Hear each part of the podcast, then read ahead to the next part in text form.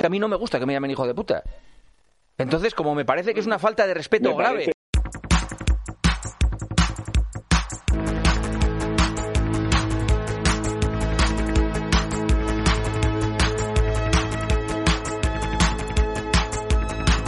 Bienvenidos a Está Ganado, ¿Dónde está Cuerva?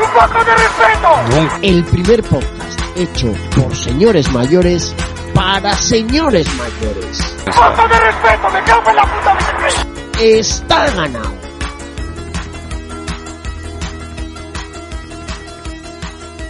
¿Qué tal, queridos Isidres? Bienvenidos otra semana más a vuestra ración semanal de espectáculo eh, en esta pequeña y humilde factoría familiar regentada por un grupo de señores mayores que cada mañana se levantan de la cama y salen de la cama con una única motivación. Hacer vuestras delicias. Poneros incluso un poco candy candy. Estamos ya mm, primavera, casi verano. Eh, las chicas, los chicos se desmelenan. Eh, sobre todo, una de las grandes patas que sostiene este santo programa, las bicicletitas, después de haber dejado atrás la primavera, las piedras, la lluvia, gente llorando, gente entrando en meta llorando, bajo la lluvia. Ahora entramos en otra bonita época en la que bueno, entramos, no, estamos ya en otra bonita época en la que ya no hay tantas piedras, ya no hay tanta lluvia, sigue habiendo que gente que entra llorando en meta, pero no es por la lluvia en este caso. Eh, el malo de los Yates, amigo, pues unos días ríe, otros días llora, eh, ya sabemos cómo es este juego. Eh, pues venimos otra semana más, estamos aquí con vosotros, queridos amigos, queridos Isidres. Eh, pues básicamente, bueno, iba a decir que básicamente hablar de bicicletitas. Mm, Ojo, ojo, porque tenemos eh, un menú completito. Fijaos que estamos nosotros este año remolones, pero es que la actualidad nos, nos pincha. Es que nos pincha con el tenedor de la prisa y, y se nos acumulan las cosas. Tenemos hoy un menú bastante largo, extenso. Eh, vamos a intentar hacer un menú extenso, pero así en plan Ferran Adriano, de plato chiquitito, de bocado. Mm, Aunque no, no sé yo, no tengo de todo claro si va a ser posible. Eh, dejadme antes de nada, como siempre, vamos a empezar nuestro, nuestro programa eh, conectando. Vamos a ver qué voces autorizadas tenemos hoy por aquí a, mi alrededor eh, para que me ayuden a, a conducir la nave del espectáculo. Eh, voy a empezar como siempre, porque esto ya es tradición, por la rotonda de las tres culturas, eh, Toletum, por si estuviera por ahí, nuestro querido Pablo Breix. ¿Cómo estás? Buenas noches. Pues mm, me duelen mucho los ojos. No me he dado con un corcho, sino que creo que es la alergia. Me pica los ojos. ¿Has probado? No quiero yo ir ahora de. O sea, no soy. ¿Cómo se llama? César Cadaval, este, ¿no? El César no sé qué, el que sale en la. El médico este que ahí, sale- No, el otro, el César no sé qué, el médico este, el del coronavirus, que no quiero yo dar lecciones. Pero igual, ¿has probado tomarte la pastilla de la alergia? Eh, tomo hace un rato. Ah, Pero- bueno. Pues hay que, hay que probar medicación nueva. Eh, también te digo, igual con. Si te has tomado la pastilla hace un rato con un par de cervecitas, igual vas notando que se te quita un poco el picor. Eh. Bueno, bueno.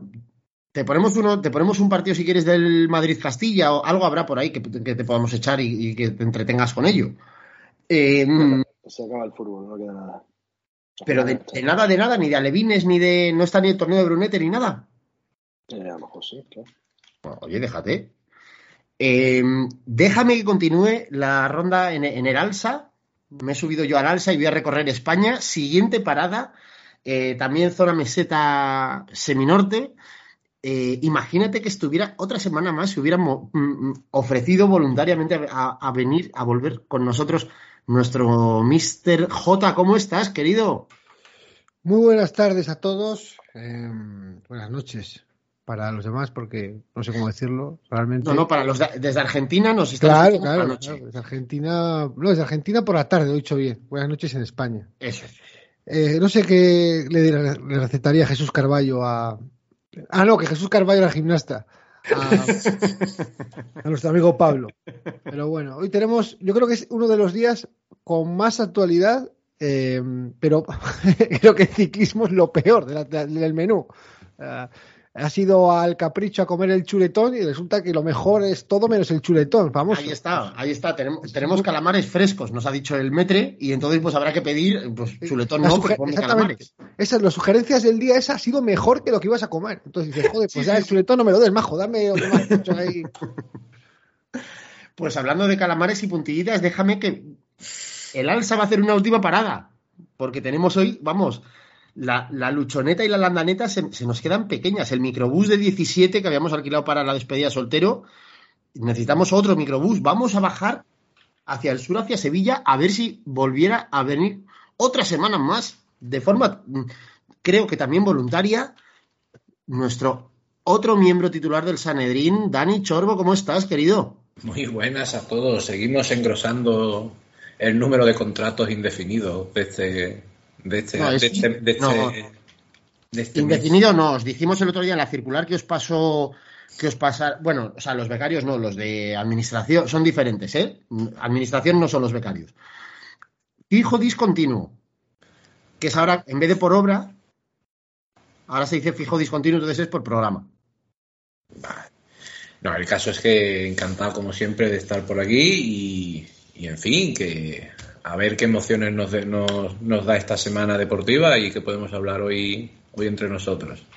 Pues a ver, yo estoy con ganas de... O sea, como decía J, ha dejado entrever, eh, a lo mejor las bicicletitas son lo que menos chicha nos ha dado esta semana pasada, estos últimos días.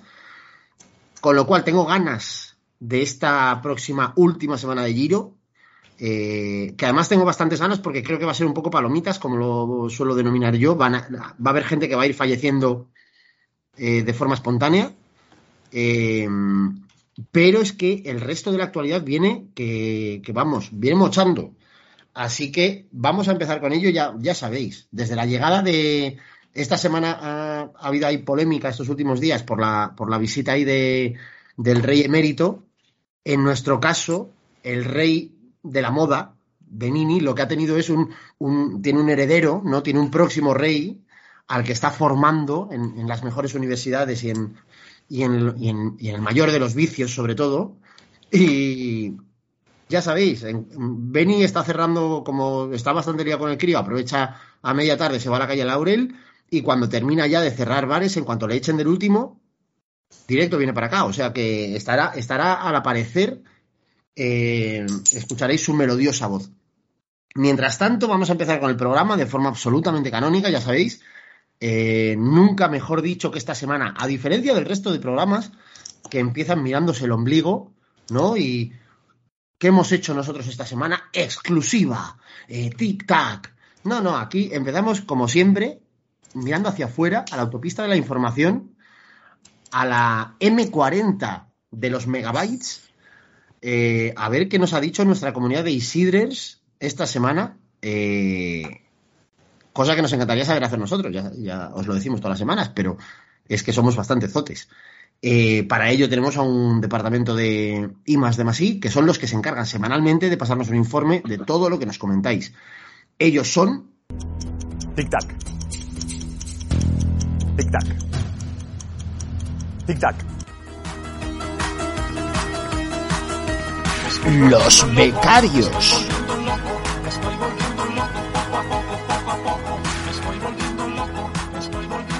Quién si no, quién se va a prestar a trabajar no solo sin contrato, sino sin calefacción en invierno, sin aire acondicionado en verano, en un piso de 12 metros cuadrados compartido con dos familias, empleados del mes. Desde luego, nuestros maravillosos becarios que aguantan ahí, caiga lo que caiga, vamos. Em, Pablo, ¿qué sabes de estos desgraciados? Pues eh, me han dicho que están, enfadados, no, que están molestos. Este año no les hemos infiltrado en el Giro ni en, ni en ninguna competición porque estamos ahorrando para mandarles al Mundial de Qatar. Y Bueno, el mundial veremos, porque de me he enterado esta tarde de que hay una hay un torneo de la galleta de, de- de fútbol de selecciones, que luego hablaremos, que la luchoneta sacado ahí un equipo de becarios. Puede ser esta. O sea, ellos dan por hecho, claro, porque no les hemos comunicado, dan por hecho que no van a viajar de momento. Eh, esta semana lo hablamos con ellos, porque a lo mejor ya les hemos metido en algún lado. Eh, bueno, pero me han pasado el, el Excel con los insultos, que hoy Ujú. encima lo han puesto muy tarde en Twitch. Pero bueno, ahí nos da Desmotivados. tiempo. Ha dado tiempo. Eh, Luputus X Palito. ¿Es, es familia de Benedito? Sí, sí. Está con la actualidad, está buscando el jamón guijuelo por el tema actualidad. y Dice más Tolidis que Florentino. Bien, bueno. Eh, Francisco José Lucas, más inútiles que los ganadores de etapa del Giro destapando las botellas de champán. También busca ahí. Eh, Manu, Manolito V1. No sé por qué os escucho, la verdad. Normalmente tras los insultos lo quito. Jo, es que a mí estos rollos me ganan. Es que esta, esta, este faltar por faltar. mm, Podemos, podemos estar una hora leyendo insultos y es- eh, se llama Manolito, has dicho, Manolito. Ay, me lo imagino como un, un muchacho pequeño que nos No, escucha Manu. ilusionado. Manu arroba Manolito V1 o Manolito. Bueno, pues yo le. Manolito. Monolito sin down. Eh, ojalá, es que si nos dais más chicha vosotros, hacemos el programa solo insultos. O sea, yo estoy. Recojo el guante. Dadnos, dadnos gasolina. Chewbacca71 dice hijos de puta, borrachos landistas. Mayúsculas todo esto. No, sí, sí. Y Gustavo le dice mm, quieren insultos, como si hijos de puta, borrachos y landistas no fueran, no fueran insultos. Y además, Gustavo Gurgucal nos dice sois unos mamarrachos que solo buscáis el aplauso fácil. Me Eh, gusta también. Caritas Boecler ha puesto mayúsculas payasos, como hace casi todas las semanas. Socorrido. Y una persona nueva, que además no nos sigue, pero no sé, eh, nos insulta, nos llama, o sea, es eh, arroba don zanahorias y nos llama triatletas. Ojo. A ver, esto tiene un combo. eh, quiero, quiero hacer aquí un poco Congreso de los Diputados. ¿eh? Votamos en el, en el grupo parlamentario. Creo que hay dos factores importantes. Primero, el insulto me gusta mucho, porque triatleta va a doler. Y dos, es una persona que ni nos sigue ni sabemos quién es. O sea, quiero decir, me gusta mucho estar fomentando esto de desconocidos absolutos se asoman y te insultan y se van. Voy a ver si tenemos seguidores en común o algo. Me gustaría, me Sí, gusta la idea de que haya gente que se haga cuenta B para insultarnos. Ojalá. Sí. Sí, O, sí, o ni eso, que no se tomen ni esa molestia. O sea, gente, aunque no nos conozca, que nos ven rebotados, te insultan y se van. Yo digo sí. Siga, siga Benito, su, su avatar es una zanahoria con los ojos como... Sí, a mí el nick me suena. No sé muy bien de qué, pero mm, de algo me suena. Y su foto de portada es Florentino con uno de sus audios, que es son unos hijos de puta, pero no de ahora. Pues es una persona con buen gusto, desde luego. ¿Algún contendiente más al insulto de la semana? No sé. eh, No, no, que si no hay más, mm, debatimos entre ellos. A ver, a mí triatleta me no, gusta. no hay más, no hay más, no hay más. Eh, ¿Cuál más? Recuérdame, Pablo, que no, no- ya a esta edad la memoria más hace lo que se le más pone inútiles, más inútiles que lo de destapando la botella, más te dije Florentino. Lo de no sé por qué se escucho, normalmente todos los insultos lo quito, de Manolito. Ese también me ha gustado mucho. Hijos de puta borracholandistas. A ver, Dani, elige tú, que siempre Yo. elijo yo. No, a ver, yo estoy contigo, a mí me ha hecho mucho daño, me ha hecho especial daño y ilusión a la vez, ese, ese lado masoquista que tenemos en este programa, a mí me ha, me ha gustado mucho el de llamarnos tri- triatletas. Me, parece muy... ah, Que, que además se nota que va a hacer daño. O sea, yo cada Sí, día sí. estoy más a favor de, de esta gente, estos insultos, eso, faltar por faltar, eh, con un puntito pasivo-agresivo, eh, me gusta mucho. Es que además no Eh, sabe uno si, si se está metiendo con nosotros es que incluso está comparando a, a esos señores con nosotros, está insultando a los triatletas. De hecho, con. Fíjate lo que te digo, un insulto tan concreto eh, me hace pensar, no descartemos que él mismo sea triatleta. Quiero decir, porque es algo que es... mm, eh, va muy va, va a ir muy a hacer, a hacer daño, sabe de lo que habla. Pues ya Eh, pues- jamón guijuelo. Pues decidido, jamón guijuelo para, para, don Zana- para el señor Zanahorio. Zanahorio le decíamos, de pequeños en mi colegio Zanahorios les decíamos a los panochos, a los pelirrojos. Sí, claro. Sola- solamente, en tu, solamente en tu colegio pasa eso. Igual era, pero a ver, pues igual cuando digo pindio y tú no me entiendes, idioto, igual era un cantabrismo, ¿no? Palabras de estas que se usan, eh, cañero, ¿no? Yo pido cerveza de cañero y Brace se ríe porque él dice grifo, ¿no? Porque en Toledo, pues, se dice así. Lo de barril, también se puede decir. Bueno, vamos a lo que vamos. Que tenemos mm, por delante, em- empieza el buffet y tenemos aquí comida para alimentar a, a cuatro familias. Em, vamos a empezar de forma, como siempre, absolutamente canónica por las bicicletitas. Em, eh, nos estamos asomando, estamos en el balcón asomados a la última semana de Giro. Estuvimos hablando la semana pasada con Jota eh, de estos diez primeros días antes del segundo día de descanso. Eh, un tanto, un- una cierta decepción, un tanto sabor de boca amargo, podríamos decir, ¿no? Un par de etapas destacables y, e interesantes. Y otras ocho, eh, que esto parecía Francia. Parecía un Tour de Francia aleatorio de los últimos diez años. Eh, hemos visto la segunda semana, hemos visto unas cuantas etapas más.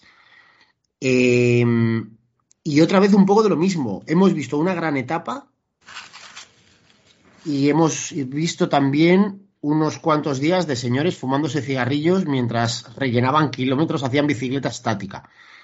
Eh, esa es mi visión así a, a abuela pluma.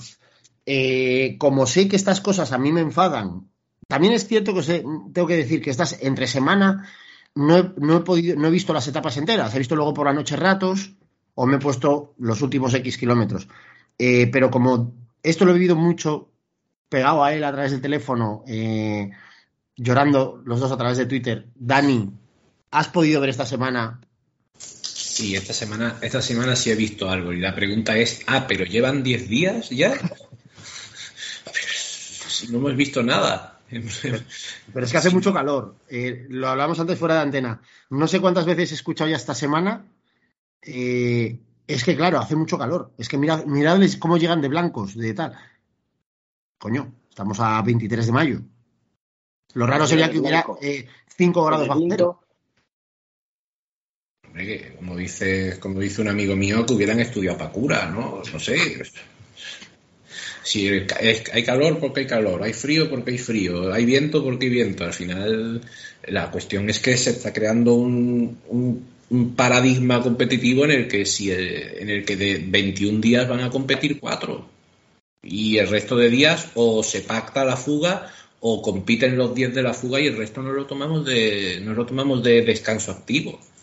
Y así es complicado enganchar a este deporte. Es muy complicado cuando, cuando J antes ha dicho que quizás el plato ma- menos fuerte de hoy sea el ciclismo, es que se lo está ganando a pulso. Se lo está ganando a pulso que cada vez sea un plato menos fuerte, porque hay muy poco de lo que hablar. Porque nos ofrece muy poco de lo que hablar. Ni siquiera hay polémica. Ni siquiera hay una polémica de algo que haya pasado y que tengamos que, pues yo pienso esto, tú piensas lo otro. No, es que no ha pasado nada. Ujú. Sí, no, no, eh, efectivamente, cada vez más si os fijáis, yo de hecho la sensación que tengo es que las polémicas que hay son eh, cosas disciplinarias, ¿no? Eh, eh, trasmotos, mm, ciclistas que cogen bidones y hacen mucha palanca, detalles de ese tipo, más que la chicha de la, de la carrera. Jota, ¿cómo has visto tú esta semana? Como diría Florentino Pérez, eh, tranquilos. Tranquilos. ¿eh? Yo sigo creyendo que se va a liar la última semana, no porque vaya a haber eh, actuaciones eh, estratosféricas, ni vayamos a ver mañana una reedición en sentido inverso, porque suben los puertos al revés de la etapa del 94 de Indurain, sino porque el nivel de corredores eh, de los corredores es bajo, con todo el cariño y todo el respeto. Es decir, estamos viendo que esto parece eh, que el festival de Viña del Mar. Yo me acuerdo cuando iba a la Viña del Mar en Chile, que siempre van gente que está con todo el cariño un poco hecha polvo, eh, ya musicalmente, ¿no? Pues claro, esto parecía que iba a ser pues un Tomorrowland, ¿no? Y al final es Viña del Mar. Es decir, es- estamos hablando de que en la gira de despedida de Nibali puede ganar el Giro, en la gira de despedida de Valverde puede ganar el Giro, ya no, bueno, se ha estado metido en la general, pero un momento que pudo. Eh, Mikel Landa, que realmente está ante la oportunidad de su vida y que no está del todo bien, sigue ahí. Pozo Vivo, perdón, se me había olvidado, también lo tenía aquí apuntado, que ha estado metido en la general. Sí, sí. Y, y claro, al final pues nos encontramos que evidentemente el, el, gran candidato sigue siendo, o yo creo que sigue siendo Carapaz, porque al final es, es el único que tiene pedigrí de los que están ahí. Y, y, bueno, luego tenemos a, a, lo que dije el otro día. El otro día, si, si, habéis tenido oportunidad de escuchar, yo dije que cuando hay mucha volatilidad en bolsa, pues ahí se habla de índice de volatilidad y la gente empieza a vender. Pues aquí, cuando aparece Hindley en la general, hay mucha volatilidad. Puede ganar el giro cualquiera.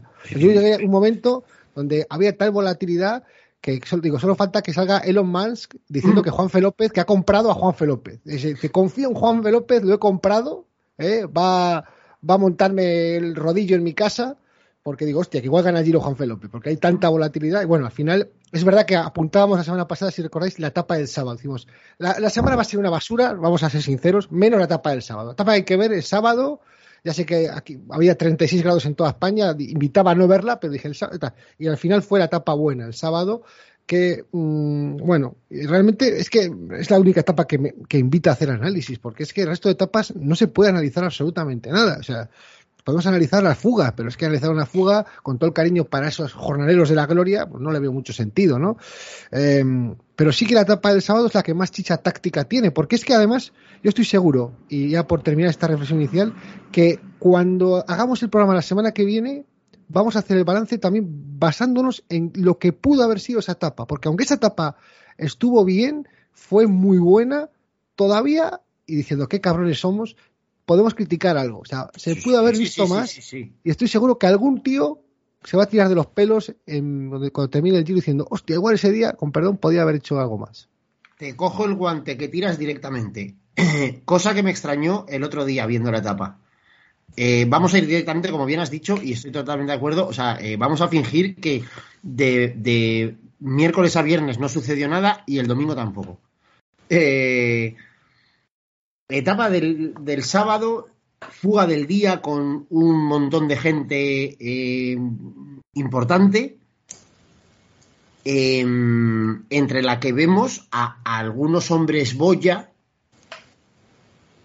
que esto ya lo comentaba Saúl por la mañana en Eurosport, bueno, que hacían pensar en, bueno, pues a lo mejor los de atrás, alguno de los grandes mmm, se ha levantado con ganas de rock and roll y con las piernas cargadas y vamos a ver. Eh, no sé si ataques desde lejos o, o tácticas eh, agresivas desde lejos, pero desde luego todo apuntaba ¿no? a que iba a haber batalla. Yo eché mucho de menos a Landa. Es más, este movimiento, la fuga inicial, con un Bahrein metido adelante desde la fuga inicial, entiendo que quizá no era el día de Landa por dureza, por distancia, o que no estaba él especialmente suelto, porque luego en el transcurso de la etapa se le ve que más o menos aguanta con los de adelante, pero tengo un poco el regustillo como de bala perdida. Dejadme, antes, antes de daros la palabra, dejadme anunciar a bombo y platillo que se une un nuevo componente al Sanedrín de esta semana, del programa esta semana está ganado. Tenemos aquí eh, con nosotros, es un gran placer, Majestad, tenemos a Su Alteza Real eh, caduca, no sé cómo se dice esto, eh, emérita, perdón, Su Alteza Real emérita, don Benito I de Logroño. ¿Cómo está usted? Buenas noches a todos. Días, tardes, cuando escuchéis. Bien, estamos bien. Oye, ¿has estado tú hoy también en, en la zarzuela? Pues sí, eh, eh, en el trono hemos estado. Has hecho una visita al trono, como el rey. Eh, diez horas ahí dentro. ¿Tú, ¿Tú crees que habrá estado en el trono? Hombre, pues calcula tú, 10 horas, en un día cualquiera, 10 horas, ¿dónde pasas? En tu tienda, ¿no? Dos, dos veces seguro. Hombre, y el, el, cartel ese ya de conocido por todo Logroño de eh, he cerrado, cerrado porque me cago y ahora vuelvo en cinco minutos. Eso, o sea, el rey ya a su edad. Bueno, el rey lo que pasa es que igual lleva dotis de estos extra dry. Entonces igual ya no necesita ir al trono.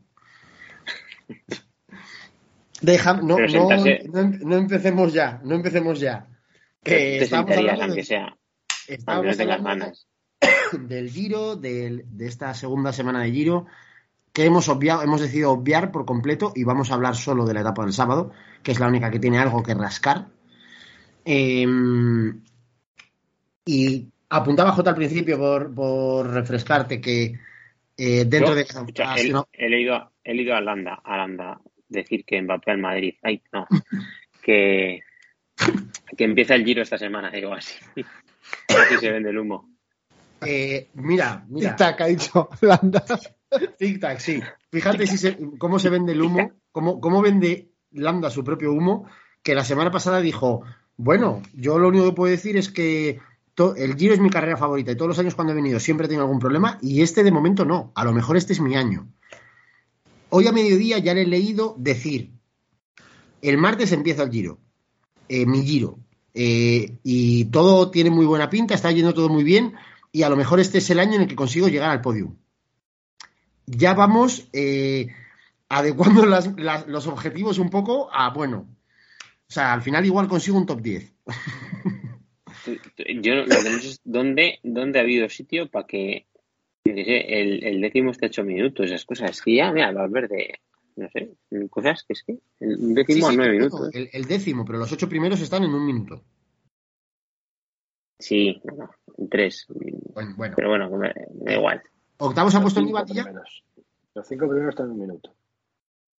Suficiente. Bueno, estamos hablando de la etapa del sábado. Y me interesa que nos cuenten Dani y J eh, eso, cómo la vieron ellos. J ha dicho por una, una primera aproximación que dentro de que fue una, buena etapa, con bastante carga táctica y tal, que a lo mejor la semana que viene nos acordamos de ella y a lo mejor algún corredor la semana que viene se acuerda de no haberla aprovechado más o, de no haberla enfocado de otra forma. Yo apuntaba a esto que decía J, que yo eché de menos a Landa, viendo eh, la fuga inicial, un montón de corredores, soldados útiles eh, por delante, eh, Bahrein mete un soldado por delante y luego Landa en ningún momento se le vio, ya no, ya no que se fuera, ¿no? O que, atacara o abriera hueco, tal.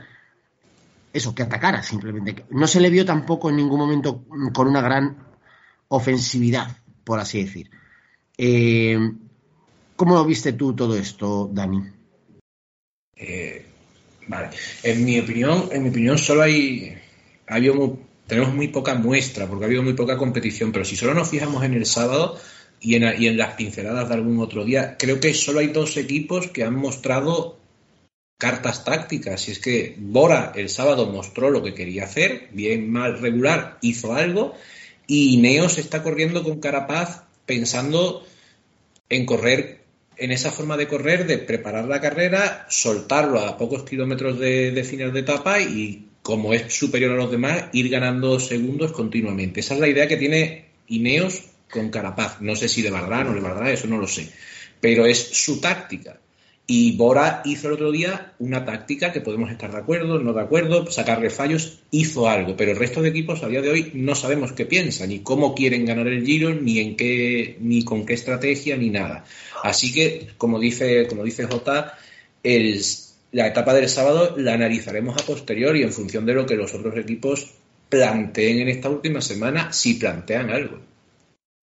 Y la táctica de Bora, pues si queréis la podemos discutir. Yo le agradezco la valentía inicial, pero creo que no la terminó de ejecutar bien. Se quedó un poco, yo también tuve esa sensación y te, leía el sábado en Twitter comentando la etapa y yo también tuve un poco esa sensación de que eh, lanzaron la etapa muy bien, eh, se movieron muy bien durante dos tercios de etapa, pero el último tercio de etapa me descolocó bastante. No sé si no supieron rematar, si no tuvieron órdenes de cómo rematar, aunque no sé si a estas alturas de la película a un ciclista ya con cierta experiencia hay que darle ese tipo de órdenes siquiera. Pero sí coincido contigo en que se quedó el bizcocho un poco a medio de hacer. No sé cómo, lo, cómo viste tú eh, esta parte de, de, Bora y todo esto, Jota. Tal cual, tal cual, estoy totalmente de acuerdo. Además, por añadir algo más, hay que tener en cuenta que Pugman prácticamente eh, no se usa. O sea, hay un desgaste muy grande de, de Kelderman, que hace un trabajo fabuloso, y eh, luego ya Bookman no hace nada, es decir, no se le aprovecha ni como gregario ni como baza táctica, porque a lo mejor podían haber sido un primer ataque aprovechándose de apretado que está la general, pues que sea Bookman el que... Hay que pensar que tenían cuatro corredores o tres corredores, eran tres o cuatro corredores de doce, una superioridad táctica que solo ha tenido una estructura en los últimos diez años de ciclismo, una gran vuelta que ha sido en la estructura de, de lo que es ahora Ineos, ¿no? Entonces, eh, un segundo eh, Kelderman hace una etapa fabulosa, como dices tú, pero es que al final termina siendo gregario de todos. En lugar de tirar para, beneficiar a su equipo, termina tirando para todos. Y eso creo que es un error táctico. Exactamente, es decir, si, si, en ese momento, cuando si la idea es quemar a Kelderman y que Kelderman deje el grupo en 12 tíos para que luego haya hubiera sido una etapa extraordinaria. Eh, el problema es que Bookman no se mueve y lo, lo, que me sorprende más aún es que Hindley, que, que, por sensaciones parecía que iba mejor, porque hubo un momento de la etapa de verdad que le veía la cara de Lance Astro, ¿eh? no exagero mm. nada. O sea, cuando iban todos destrozados y Astro iba con la cara, pues así lo veía. Eh, y luego, pues, seguir la rueda. Es que ni siquiera saltó el ataque de Carapaz.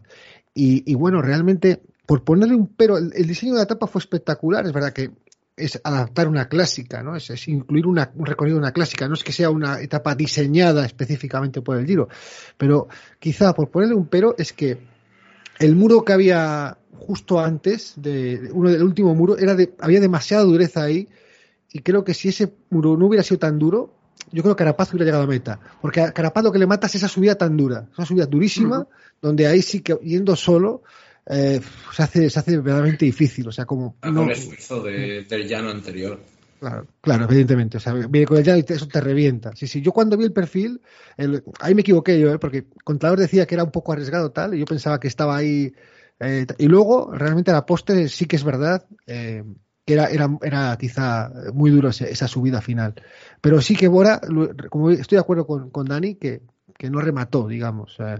Eh, y vamos, veremos si no se arrepienten, porque ninguno de los corredores eh, que tienen ahí, bueno, ya solo tiene una baza prácticamente, que es Hindley, y eh, ya lo vimos. Hombre, lo que pasa es que también metes a Bugman ahí en medio, lo acercas en la general, no sé si a lo mejor también un poco ese comportamiento de dudar, ¿no? De no terminar de rematar, puede venir también un poco marcado porque una vez que Bugman se está metiendo entre los mejores, eh, me viene, o sea, no puedo evitar pensar en, los frailes, evidentemente, pero bueno, tengo a dos casi en el top 10 o en el top 10, eh, pues, a ver si voy a tirar mucho o, la hago con uno y jodo al otro.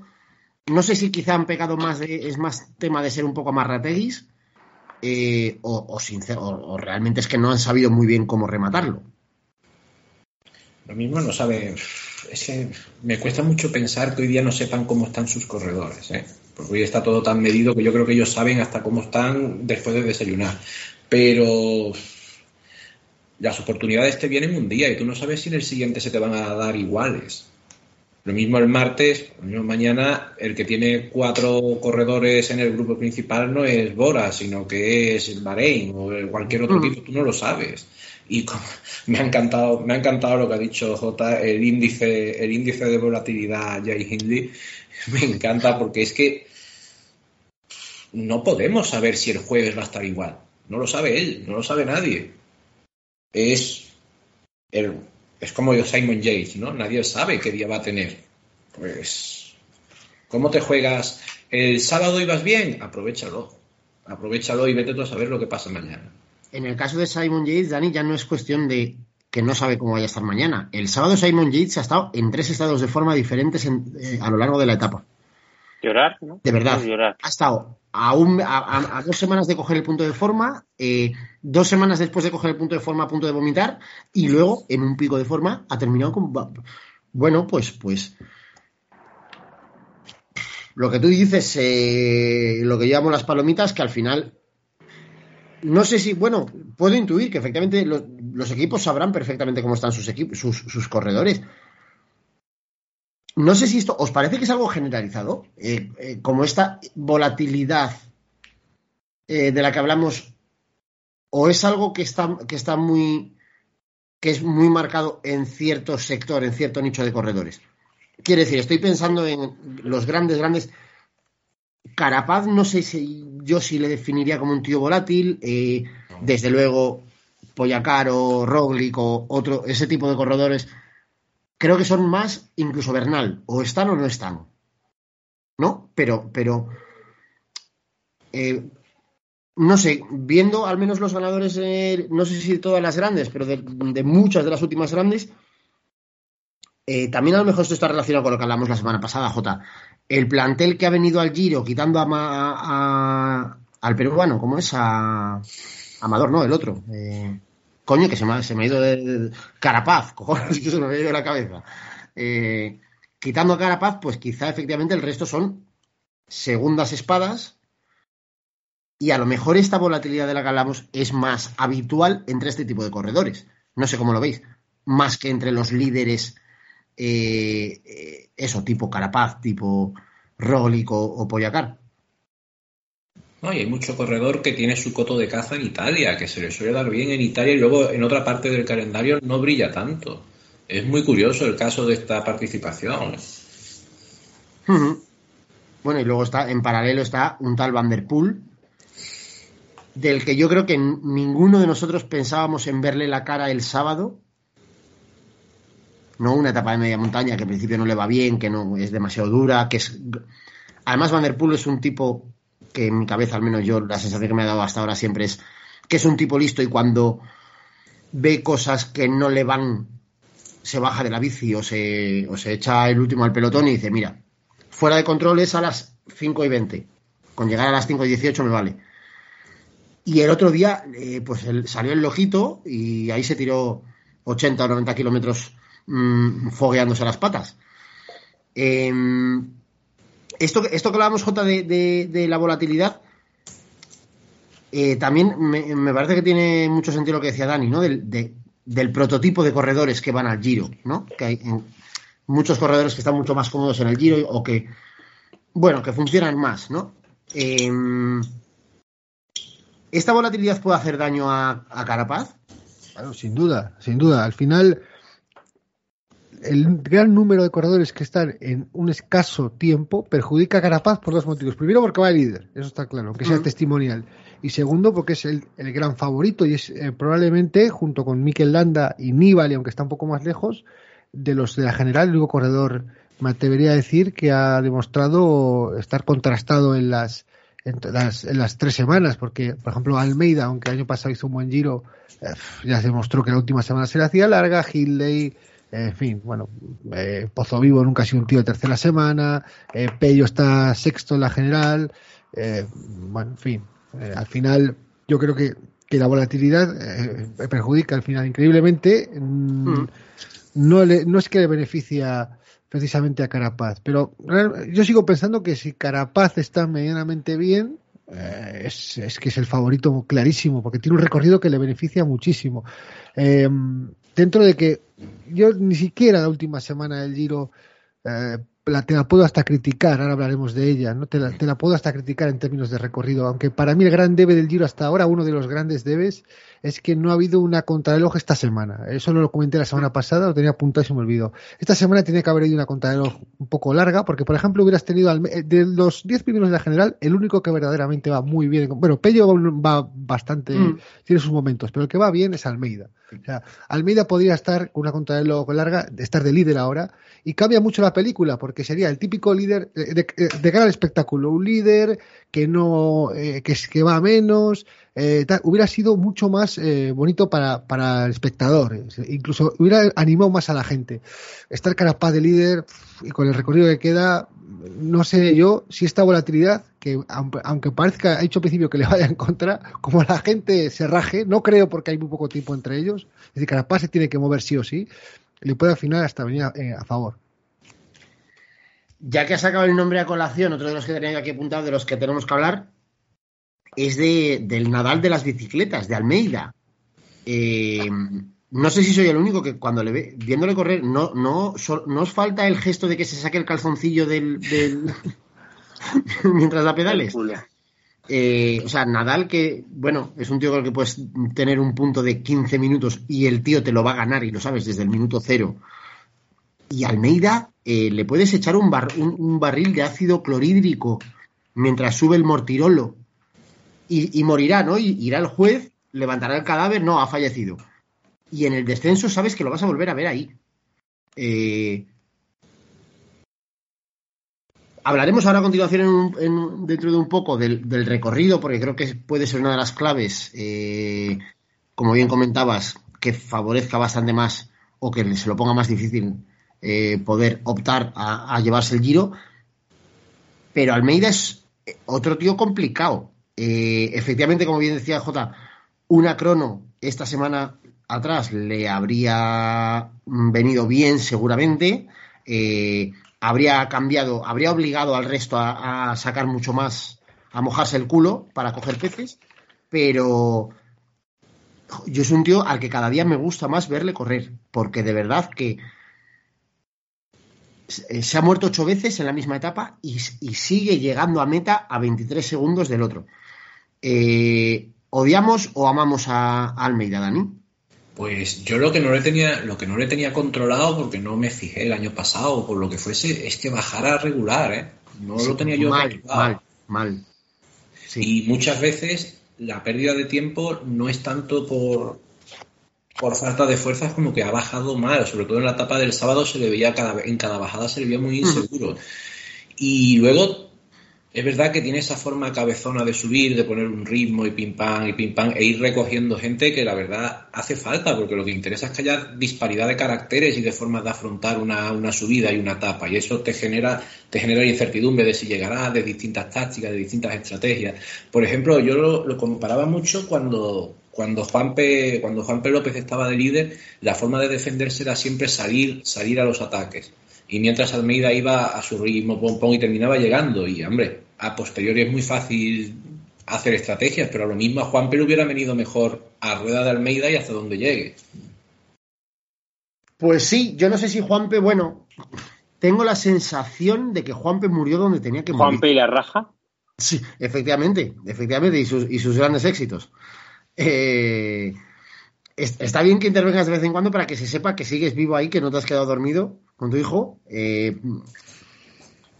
no, te, no te doy más pie en realidad porque doy por hecho que del Giro No has, leído, has algo en Twitter. He leído cosas, os leo, os leo memes, os... ¿Sabes lo que pasa? Que es que, eh, que yo, a mí el ciclismo no me va a comer. A diferencia del fútbol, El, el fútbol que sí, que hoy sí. O sea, el sábado no sé. hoy ya no te, Sí. noto que hoy ya no te encuentras tan mal, ¿no? Hoy todavía no me estoy desvaneciendo. Todavía no. No, Ya, ya pasare- ya pasaremos luego a, Prometo. a, a los baloncitos para que tomes ahí un poco de oxígeno y te, re- y te regodéis en la miseria como a ti te gusta. prometo ver algo. Hombre, El- algo hay que ver, algo hay que ver. El sábado no puedo verla. O sea, es una putada que no puedo. Mal empezamos. Oye, y para que se sepa que también está, sigue por aquí entre nosotros, Pablo, mm, ¿tú has visto algo esta semana o qué, Tronqui? ¿El Giro? No, de, de la, de la vuelta a Parvallón. De la vuelta del Giro he visto, a ver, entre que he visto algunos días sí, un día no. Eh, algunos días me he dormido viéndolo. Muy bien. ¿El sábado la viste? Esto, esto es como cuando como cuando ibas al instituto y tu colega melómano te decía, toma este disco de Muse que te va a encantar y todas las canciones te parecen iguales. Pero un grupo no te gusta, yo, todas las etapas para mí son las mismas. Un Vanderpool sprintando con uno que se da con un corcho. O sea, todas las etapas las, las tengo. El año pasado me lo trabé entero porque fue cuando me rompí la mano en la costilla. Me trabé todas las etapas de principio a fin y no me, sido- no me fue tan repetitivo como este. ¿Y el sábado la pudiste ver? Sí, el sábado sí la vi. ¿Y qué? Por, la del sábado sí te gustó. Sí, sí, estuvo guay. Lo, no entendí como casi todo el mundo lo devora de atacar y luego seguir tirando para no se sabe qué. De un Tonavi, eso sí, yo también. Una lengua de personajes de un Tonavi. Ah, que el texto no sale en el podcast. Y conectamos con. Ay, para la cinta. Eh, o sea que la del sábado, bueno, por lo menos entretuvo. Coincido contigo, yo entre semana las, las he ido viendo luego por la noche a ratos y de verdad que esto es, o sea, yo os lo decía antes, me acordaba mucho de Dani porque esto es como el 9 de julio cuando estamos comiéndonos aquí 280 kilómetros por la Borgoña, que es muy bonita, o por Burdeos, que es precioso. Pero, chico, me pongo National Geographic me pego tres cabezadas y a otros tres ratos lo veo. Pero comerme cuatro horas de, de tele para esto. Eh, vale, vamos, nos estamos extendiendo con las bicis más de lo que yo pensaba. Eh, para terminar de envolver un poco esto, eh, como bien apuntaba antes J, vamos a echar un ojo a lo que tenemos por delante, porque todavía se vienen cositas. Vamos, no, todavía se vienen cositas, no, básicamente mm, los regalos de los reyes, los gordos, los buenos, los grandes, están por abrir. Eh, mañana, como creo que ha comentado ya antes eh, J, eh, tenemos África, que ya es solo por nombre como que te da miedete, aunque efectivamente, como él decía, las subidas sean por las otras, por vertientes diferentes, ¿no? Por, las habituales bajadas, por así decir, de otros años, pero bueno, sigue siendo África, sigue siendo el Mortirolo. Eh, con otro puerto anterior que también Goleto di, Candino mm, Cuidadín y el final en, Santa Cristina. Vamos, ya sabéis, final en Santa Cristina, última subida a Santa Cristina a, unos 10 kilómetros, una cosa así de, de África. Eh, el miércoles tenemos eh, etapa con final en La Barone. Los cañones. ¿Cómo, cómo? En los cañones. En los cañones, sí, sí, sí. Además de verdad, los cañones de Navarone. 165 eh, kilómetros. Una de las cosas que me gustó del sábado es volver a mm, tener claro que no por meter 250 kilómetros o 220, a veces el fondo viene bien en etapas de alta montaña o de tal, pero en etapas cortas medianamente bien tiradas, se pueden hacer, puede, puedes ayudar a, los corredores o a los equipos o a la carrera a que dé un poco de chicha. Bueno, pues el miércoles tenemos otra etapa no muy larga, 165 kilómetros, pero con 3.800 metros de desnivel. Eh, también con un par de puertos eh, importantes al final de la etapa. Eh, el jueves vamos a, a fumarnos una 146 kilómetros eh, con final en, tres, en, Tresviso, iba a decir, no, ojalá Tresviso Cantabria, pero no, Treviso. Eh, y ya luego llegamos viernes, eh, termina en, Castelmonte, 178 kilómetros también, media montaña, con dos o incluso tres puertos picantones. Y ya los el caramelito, los caramelitos, los tenemos el sábado, que tenemos marmolada, tenemos eh, el paso por, Doy, eh, medio. Bueno, eh, supuestamente el sábado va a ser, como antes dejaba caer J, va a ser el auténtico cañón, pero bueno, veremos a ver. El domingo, os recordamos, cerramos el giro con una crono. A mí esto sí que me toca las pelotas, ¿eh? Una crono individual de 17 kilómetros, no vaya a ser que rompamos a sudar. Eh, en Verona un recorrido con una extensión de cuarta, lo marcan, a mitad de, a mitad de recorrido más o menos. Eh, pero bueno, veremos. La semana por lo menos parece bastante interesante. Parece que los recorridos, aunque ahora mm, J vaya a poner 18 mm, pegas y, seguro que hay 54 cosas que se podían haber eh, trazado mejor, pero bueno, creo que tenemos por lo menos un menú que nos va a permitir ver cosas. Contadme, queridos, J, Dime qué te parece y qué podría haber sido mejor o qué echas en falta en esta última semana. No, creo que comentábamos la semana pasada. Toda la montaña prácticamente se ha concentrado en, la última semana. Todo hay como varios, un primer, hay una de las primeras veces que veo en la última semana que hay como dos raids montañosos dentro de la misma semana. hay un raid montañoso, luego hay una etapa llena, y luego hay otro raid montañoso de dos etapas y luego pues la infame esta lo final que para mí parece de lo peor es una cosa que el Giro una cosa que el Giro le gusta mucho eh, y, es horroroso es la piña en la pizza estas contrarrelojes finales que pone el, el Giro ¿eh? entonces a destacar la etapa de mañana sin duda eh, sobre todo por la ciudad por donde, de donde sale, es de Salo, ahí luego les contará Benito. y porque, bueno, parece, en lugar de verano, en lugar de verano África parece África verano, es decir, porque se suben muchos de esos puertos en sentido inverso. No tiene nada que ver la etapa, ¿eh? pero bueno, por ejemplo, después se termina en el de Santa Cristina prácticamente. Yo creo que esta etapa, por ejemplo, después del día de descanso, bueno, tiene su aquel, porque después del día de descanso pueden pasar cosas y tal. A mí me hubiera gustado que hubiera ido un poquito detrás, no tan después del día de descanso. La etapa del miércoles me gusta mucho, pero no es una etapa para última semana, yo creo. La etapa del miércoles, eh, eh, bueno, más o menos tiene una subida ahí que eh, para que la gente venga, escapate de salida, que luego tienes 80 kilómetros de, de toboganes inversos, de bajadas y tal.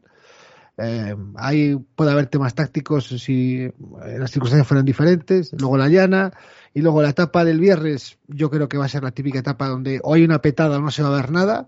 Eh, puede, puede ser una etapa tipo la de Santo Toribio que, que- que tuvo Froome la crisis aquella en la vuelta que ganó Contador, eh, si no me equivoco. No, ganó, ganó Quintana, ganó Quintana, fue la, la vuelta de Formigal. Que esa etapa de Santo Toribio Froome tuvo una crisis y tal, y fue una etapa de media montaña que tuvo chicha. Si nadie tiene problemas, va a ser una etapa para la fuga y el gran final, eh, que sí que es una etapa verdaderamente bonita y bien, y bien trazada, y buena distancia yo creo también, para finalizar, que es la etapa de la marmolada, con final en el paso Fedalla, que sube San Pellegrino, etcétera. O sea, esa etapa es ir paso por doy. Esa etapa es para mí bien. Entonces, pues bueno, creo que ha habido demasiada montaña la última semana, etapas que están bien, pero no están bien colocadas en esta última semana, eh, y luego la infame crono final. O sea, hay de todo. O sea, hay cosas buenas, cosas malas, pero creo tranquilos. Tranquilos que aquí van a pasar cosas. No sé si veremos una, veremos una semana eh, tipo paso coe, es decir, donde la gente se empieza a caer, pero a lo largo de la semana, o veremos una etapa paso coe. Pero aquí yo no, esta clasificación que tenemos aquí delante hoy general, eh, en serio, os pregunto, ¿por quién poníais dinero que termina en el top 10 de los que están ahora? Están Carapaz, Hindley, Almeda, Landa, Pozo Vivo, Bilbao, Buchmann, Nibali, eh, Juan López y Dier Martán. Yo pongo plata, os lo digo, por tres tíos. Por, para, por Carapaz, fíjate, me la voy a jugar y ponerlo por Landa y, y por Nibali. Por esos tres pondría dinero. El resto no pondría ni un euro. O sea, así como creo que Nibali, o sea, Hindley puede sacar mañana 25 minutos, puede llegar llorando, como dice Benito. Mm. Entonces, Yo, yo, yo por Nibali no me arriesgaría. Por Landa y por Carapaz sí. Nibali, I want to believe, ojalá. Eh, A pero es que no 10, sé ¿eh? hasta A dónde puede 10. llegar. No, no, no lo sé, sinceramente. ¿eh? No, no sé, no sé qué, qué capacidad de, de recuperación, qué, volumen de esfuerzo puede soportar, como tú dices, estos dos encadenados, entre comillas, que hay esta semana. Ojalá, ojalá. Nada me gustaría más que, que, que la, que la retirada de Nibali en la última participación en el Giro fuera eh, terminase con la malla rosa puesta sobre él. Ojalá. Eh, no lo tengo nada claro. Estoy repasando el el, el recorrido. Corregidme si me equivoco, pero estamos en una edición del Giro que tiene 30 kilómetros de contrarreloj. Sí, claro. Claro. Y, sepa- Contra- y, se- y separadas, que hacen menos daño que juntos. Exactamente. Y, y muy separada, claro, tan separada como que están en los extremos. Eh, joder, a mí eso me da una pena de la hostia, de verdad. Además, las cronos me gustan, pero además creo que hacen falta porque mueven el avispero, o sea, o barajan, mejor dicho, más que mover el avispero. Barajan, mezclas la baraja entera, le das opciones, haz- o sea, metes en el, en el en el póker de favoritos a gente que a lo mejor con un recorrido de este tipo Almeidas de la vida, ¿no? Y otro tipo de, de ese, tipo de corredores, que esto les hipoteca más. Eh, pero en fin, pues algún día se pasará la moda esta de, de las cronos de 10 kilómetros de soplapollas y, y- imaginaos que algún año nos traen los Reyes una crono de 45 kilómetros en una de las grandes vueltas. Yo, yo no me desespero. Dani, ¿cómo ves tú esta última semana? ¿Qué echas de menos? ¿Qué te gusta? ¿Qué no te gusta? A mí un poco el orden. El orden sí lo veo.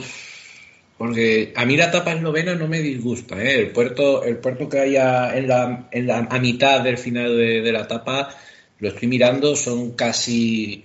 Lo tengo aquí justo, son casi 10 kilómetros al 9 y pico por ciento. Ese puerto podría hacer mucho daño, pero si al día siguiente es marmolada, ese puerto se lo fuma. Porque al día siguiente se juega en el giro. Así que creo que están mal colocadas algunas. y se matan unas, unas a otras, se matan. Y sobre, sobre Nibali, yo que soy, yo que soy muy nibalista y siempre, siempre estoy con el siempre confiante y demás, yo a Nibali no le pido ni ganar, ni podio, ni nada, yo le pido que lo intente. Que tenga un día en el que se dé la manta a la cabeza y lo intente. Y si tiene que perder 30 minutos, que los pierda. Pero no me gusta ese esa forma de despedirse gris, de no proponer, de no hacer nada, Ah. eso no, no, no lo quiero ver así, no quiero que se despida así. Ya dijimos hace 15 días, o la última vez que estuve, que si hay que despedirse, se despide uno como contador en la Vuelta a España. Tal cual. Es esa la forma. Luego, es cierto también que él no tiene. Astana es ese extraño elemento. Tú no sabes, llevan toda la temporada que no andan nada de nada, nadie. No sabes si llevan tres meses sin cobrar o si están cobrando en garrafas de aceite de girasol. Tú no sabes muy bien cómo está funcionando esto. Pero de buenas a primeras, ahora Nibali sí anda. Y no sabemos si tiene equipo o si no tiene equipo, si los compañeros van a empezar a andar. Es Astana. Ya, es indescifrable. Eh, eso, eso es muy cierto. Ahora, habrá que ver por dónde salen los cohetes esta semana, efectivamente. Eh, y un poco lo que decía eh, Jota, ¿no? También, eh, si tuviéramos que apostar 100 euros Claro, a ¿a qué un criptomoneda? ¿A qué criptomoneda nos ponemos? ¿A qué Claro, criptomoneda no, Hindley? no, ¿A la no, Almeida? Ni siquiera un podium, Jota, ni siquiera un podium. A un Papel rosado. O sea, un top 5 ahora, pues bueno, hay, hay, hay cinco que están en un minuto y los otros cinco van eh, separándose. Sí, sí, no, no, está, está la cosa como para meterse en leches, pero bueno, queda por delante una semana muy divertida, esperemos eh, que efectivamente va- va- la gente va a ir cayendo como moscas, no sabemos muy bien cómo, pero, pero el juez de guardia que, que tenga claro que va a tener que levantar muchos cadáveres. Os lo contaremos la semana que viene, eh, a ver qué ocurre toda esta semana, ojalá que, vengamos con buenas noticias y, vengamos con los ojos brillantes de felicidad. Eh, y no sé si queréis añadir alguna cosa más. Eh, creo que han quedado bastante bien empaquetaditas las bicicletas. Si alguien quiere añadir algo más es el momento, porque si no tenemos tal buffet, estamos en el primer plato todavía y tenemos el buffet a reventar. Eh, por hacerlo un poco por orden y esquematizar, eh, vamos a hacer ahí un, un pequeño parón en medio, un pequeño oasis eh, para, aprovechando que tenemos a Jota, la semana pasada eh, no caímos en ello y cago en la mar, ya que te tenemos. Vamos a hablar un poco de cochecitos, que hace mucho que no hablamos de cochecitos y bien sabemos que muchos de nuestros Isidres son fans de los coches. Eh, yo te voy a contar una cosa y te voy a dejar para que hagas un resumen de las últimas carreras, de la situación actual y de cómo lo estás viendo. Eh, yo el sábado, viendo, el domingo, perdón, viendo el giro, viendo lo que se estaba viniendo en el giro, desde las 11 de la mañana pinchado y a las 3, me parece que fue, o dos y media, dije, esto no hay huevos. Y me puse, en, la tele tenía el giro y en el portátil me puse los cochecitos. Dije, malo será, malo será que si, si la bici está muy mal, algo ver en los coches. Oye, pues yo sé que soy un cateto que no tengo ni idea de coches y tampoco nunca he sabido mucho ni me he interesado. Pero me pareció una carrera bastante aburrida. Igual es que son así y que yo ya no tengo claro el estándar de, la diversión, ¿no? O de cómo se plantean las carreras. Eh, cuéntanos, ¿cómo, ¿cómo estás viendo tú que eres un ultrafans y que seguro que lo ves todos los grandes premios? ¿Cómo estás viendo la temporada o, o esta última parte de la temporada o las últimas carreras? ¿Cómo ves a la gente? Y, y ya pregunta personal, ¿crees que realmente, porque lo leo en todos los medios españoles y claro, ¿crees que realmente Fernando Alonso es un serio aspirante a terminar una carrera o algo? Bueno, vamos a empezar por la última carrera que es Momelo. En Momelo sé que ninguno habéis estado porque nos han robado, o sea, es importante. Ahora mismo Sebastián le han robado y está persiguiendo a los ladrones en un patinete. Eh, qué pena no tener ninguna cámara de estas de, de Ayuntamiento de Barcelona que hay por todos lados. Seguro que lo están enfocando. Ponemos música de Ennio Morricone y De Benny Hill, ponen rumores que le dieron a elegir entre perseguir el Aston Martin o, o el patinete y coger el patinete. Eh, tampoco habéis estado en porque no habéis estado en el atasco. Eh, ayer estaba en rojo todo el mapa de, de Barcelona por el atasco que hubo. Entonces, pues bueno, una carrera fantástica, porque los españoles no lo hicieron bien, te roban y encima te comes un atasco. Eh, fantástico, fantástico. Eh, bueno, el resumen de la temporada es que eh, nuevamente Verstappen toca la otra vez, es decir, Verstappen no tiene el mejor coche o no tiene el coche dominador, que curiosamente este año salta la sorpresa, eh, se ha caído Ineos y se ha caído Mercedes de, los habituales, Mercedes no tiene el mejor coche por, por ahora, el mejor coche lo tiene Ferrari, pero eh, quizá no tiene un piloto realmente puntero. Leclerc, Leclerc hay que decir que está bien, es decir, Leclerc que se está mostrando como un piloto consistente. Eh, Carlos Sainz ha renovado, es la mejor noticia que podemos dar a los aficionados de Carlos Sainz, que ha renovado con Ferrari, una renovación vital, porque ha renovado y luego ya empezó a hacer eh, cosas desastrosas. Eh, está, haciendo, bueno a Barrichello, la verdad, Carlos Sainz. Encima, ayer le daban un 7 marca, increíble, las puntuaciones de marca. Eh, entonces, Red Bull eh, con Verstappen, Verstappen ha ganado todas las carreras que ha terminado. Y bueno, eh, el plan fue el plan, finalmente. el plan era no, no está bien. Hoy el CEO de Renault ha dicho que, está muy bien tener a Fernando Alonso, pero que tiene dos pilotos muy buenos ahí y tal. Está diciendo, mira, se sale de aquí por ahí a la derecha.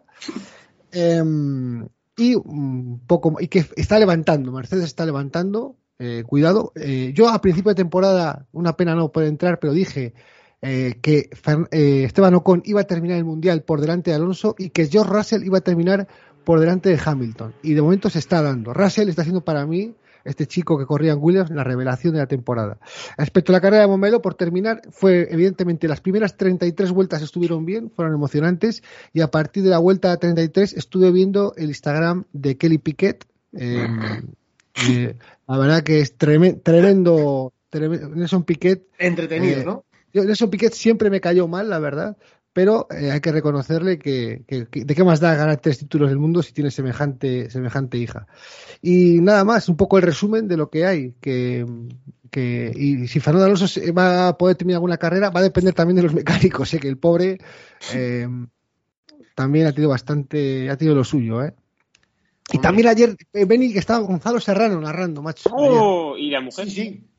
Y la mujer desgraciada. eh, por eso no se fue de Telecinco. Esa, por eso no se fue a la sexta. Porque dice, como tenga que dejar a la mujer aquí, o me la levanta, me la levanta cualquiera. JJ Santos es, peli- es peligroso. no corre pero vuela. Qué gusto tenerte por aquí, que nos hagas así un comprimidito de los cochecitos para, para eh, entender un poco más. Yo ya te digo que además el otro día lo vi con interés, bueno, porque hace mucho que ya casi no veo Fórmula 1 y digo, coño, a ver, a ver quién corre ahora. Eh, y fue, Pues bueno, Alonso, Raikkonen, corren. Sí, no, no. Bueno, mira, vi al final del el Hay último tercio de la carrera, estas últimas vueltas, lo único que- in- interesante que hubo fue eh, el cambio, el- el- la parada en boxes de Hamilton que puso Slicks, hizo 10 vueltas, una cosa así, lo digo en memoria, 8 o 10 vueltas, adelantó hasta Sainz incluso. Parecía que, parecía que iba de camino al podio y de repente, de una vuelta a otra, eh, bajó dos segundos y medio, le empezó a adelantar allí hasta el maquinista. Pero, pero bueno, está bien. Yo seguiré, mm, ya que me lo vendes así, seguiré viendo eh, de vez en cuando grandes premios a ver si voy retomando un poco el rollito. Paréntesis hecho. Hemos eh, pegado un repasillo a los cochecitos y ya nos vamos a meter en el otro gran plato fuerte de esta semana. Vamos a directos a los baloncitos. Baloncitos en los que tenemos dos cosas. No sé por dónde empezar, porque es- está todo tan fuerte, tan, tan eh, tremendo que no, a ver, voy a, voy a darle la, voy a darle ya el premio a Beni porque llevo aquí una hora mirándome a los ojos y por lo menos que, que pueda relamerse un poco. Tic tac. que, que Mbappé, Esto Que lo habéis escuchado. Cada, vez- cada vez que llamamos a los becarios nos sale el, el tono de llamada que nos ponen ellos es el tic tac. tic-tac. Esto, esto es el principio de temporada, voy a ser de diciembre. Y venía ya de verano. Porque ya estaba hecho, ¿no? Ya el Mbappé Estaba fichado. ganado. Estaba ganado. Estaba, estaba, lo pusieron el otro día los becarios en Twitter, está fichado, está fichado. Pero al final resulta de que algo ha habido ahí, eh, un G que se ha levantado el eh, esto que llevaba eh, Arafat, ¿no? El gorrete este que llevaba tal, y tenía 600, como decían Family Cansado, 600 millones de euros en calderilla, tú. Y entonces le ha puesto ahí las gallinas al, al, al Mbappé y ha dicho Mbappé, Florentino, mira, te mando un MMS, mira qué huevos tengo, mira, mira. He leído, he leído hace una hora que es que como le ha firmado un nuevo contrato, totalmente, que lo ha fichado, digamos, como agente libre, es que ni siquiera hay millones de euros para el Mónaco por formación, o sea. Yo solo quiero decir una cosa más y os lo... rica porque sí, o sea, porque va regalando 35 millones de euros al Mónaco y te, te lo regalo, no, escúchame. Solo voy a decir una cosa y ya os lo regalo eh, para vosotros eh, todo entero. Es, en los últimos tres o cuatro días he visto llorar a numerosos señores mayores aparentemente estables, vamos, mm, sin taras aparentes. Esto me está haciendo muy feliz. Al margen, o sea, el Madrid me la suda, el Mbappé me la suda y el Paris Saint Germain me la suda. Pero ver a gente, mm, jo, eh, la semana hace un par de semanas, la última vez que vino Dani, recuerdo que hablábamos de él hizo ahí una proclama en contra de la gente que graba vídeos por la noche, a gente que hace el ridículo. Y yo cuando comentaba esto, yo añadía, tenemos numerosos ejemplos de gente que en el día a día nos regala esto sin tener que hacer nosotros nada. O sea, no seamos ruines, busquemos encima los momentos de borrachera o de tal que no estás en tus condiciones. Hay mucha gente que te regala vídeos, te enseña esas mierdas directamente. Estos días estoy disfrutando como un chon en un lodazal, de verdad. Eh, Pablo, ¿qué ha pasado? ¿Qué ha pasado? ¿Qué ha pasado? Eh, me cansa un poco esto, ya está todo dicho. Pero es que acaba de salir la portada de marca de mañana. entrevista a Mbappé. Opción bufón. Ah, no. No, no, Mbappé de verdad. Y la, la portada es Nunca hablé de dinero con Florentino. Ah, no sé. O sea, debe ser que hablaban de, no sé. de exnovias. O sea, aquí, o sea, sin paños calientes, evidentemente yo soy del Madrid, pero el Madrid ha hecho un ridículo bastante grande. No por no traerle. no tengo ni puta idea y, tampoco me queda muy claro, ¿eh? Porque hay mucha gente que está como muy emperrada en que el ridículo es del Madrid, otra gente que, es como una traición, un ridículo del de Mbappé. El, ridículo del Madrid no es porque no venga, porque al final le pagan más en París y este ha estado moneando y se queda allí, pues mejor para él. Ha hecho el ridículo por eh, ya no, tener un preacuerdo, que se supone que no se puede, no sé qué, sino por no tener, pues. Eh, una fecha límite o decirle, bueno, sí, te espero hasta el día 3 de, febrero, después de la eliminatoria de Champions. Y si no, pues voy a fichar a Haaland o a que sea, que a lo mejor tampoco se puede fichar a Haaland, no sé. Pero no hipotecar tu planificación durante varios años a que venga este tío, para que luego no venga. O sea, pues no sabes, una cosa que sí que me ha sorprendido mucho y leía ayer algún rumor de que quizás sí que lo haya o tal, es que yo recuerdo que, por ejemplo, con Figo, eh, Joder, Figo, no, recuerdo ni en qué año lo fichó Madrid, además años que la hostia. Había un precontrato, 2000. bueno, hace 22 años. Firmaron un precontrato por el cual, en un momento dado, yo recuerdo que hubo rumores de que Figo no iba a querer ir, que al final se iba a dar marcha atrás y tal y cual. Y había un precontrato, por lo visto, que especificaba que si Figo no firmaba por el Madrid tenía que pagar, no recuerdo la cifra, pero una barbaridad de pasta. Anoche, o sea, quiero decir, además de los 200.000, ya no periodistas, sino insiders y youtubers que, que hablan de, los fichajes, se supone que Pedrerol sí que habla con Florentino y Paco González con el otro, con el José Ángel. Y anoche dijo el Paco González que no, que le habían dicho, y él dice desde el Madrid, pero bueno, se supone que es el José Ángel este, que ya que con este tío no sé, lo de precontrato no existía, que no se puede. Con esta gente tiene la sartén por el mango y no se puede. Pero entonces, como decía Paco González, pues tienes que ponerte tú mismo una fecha y decir, vale, no se puede, pero entonces si no vas a venir, no sé, aquí a mí hay algo. Yo eh, pensaba que iba a venir, pero la eliminatoria de Champions le vi el Mbappé como muy picado y celebrando los goles con mucha rabia, que no pasa nada, tiene derecho a celebrarlo como quieras, ¿eh? Pero que el Bernabéu le aplaudieron y como que mm, la gente daba por hecho que iba a venir y el tío parecía al revés, como que estaba, no sé. Ha sido, no sé, tiene que haber cosas que son, se escapan, evidentemente, pero el Madrid lo ha hecho mal, está claro. Y él, bueno, el que haga lo que quiera, a ver, que no, no hay que tampoco lo típico de somos el Madrid, somos mejores, pero el que juega la final de la Champions el, sábado es el Madrid. a ver, yo. como... decía Benito en Twitter, al final, esta gente, el City, al final algún año ganará la Champions, está claro. O sea. Pero como el, Chelsea, que la ganó después cuando tuvo peor equipo, ¿sabes? Cuando. Exacto. Jota, ¿has disfrutado tú un poco con esto también? Aquí el que ha hecho el ridículo el Madrid, bueno, yo creo que el Madrid, más que el ridículo, no ha fichado un jugador. Ha fichado un jugador, está. O sea, el, o se ha equivocado en la planificación. Eh, el que ha hecho el ridículo ha sido la prensa. O sea, lo de la prensa es increíble. Yo comentaba el otro día que ha habido ciertos hitos del periodismo casposo a lo largo de, de la, de la de, sobre todo desde la aparición de las televisiones, ¿no? De las televisiones privadas. Eh, pero creo que esto supera a todos.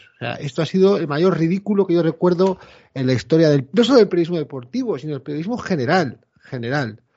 Porque lleva- lleva- llevar un año con la misma matraca, yo la verdad que a mí que fichara a Mbappé al Madrid me da igual porque yo soy de Osasuna y en el Madrid no rival ni va a serlo nunca, ¿no? Eh, eh, pero vamos, yo quería que se equivo- que no viniera para, para que estos tíos que, eh, pues eso, hicieran Sí, el sí. ridículo, hicieran el ridículo, porque han estado, porque hay parte de verdad, por supuesto, no, no van a inventarse todo, es imposible, ahí está, el jugador lo dice, ¿no?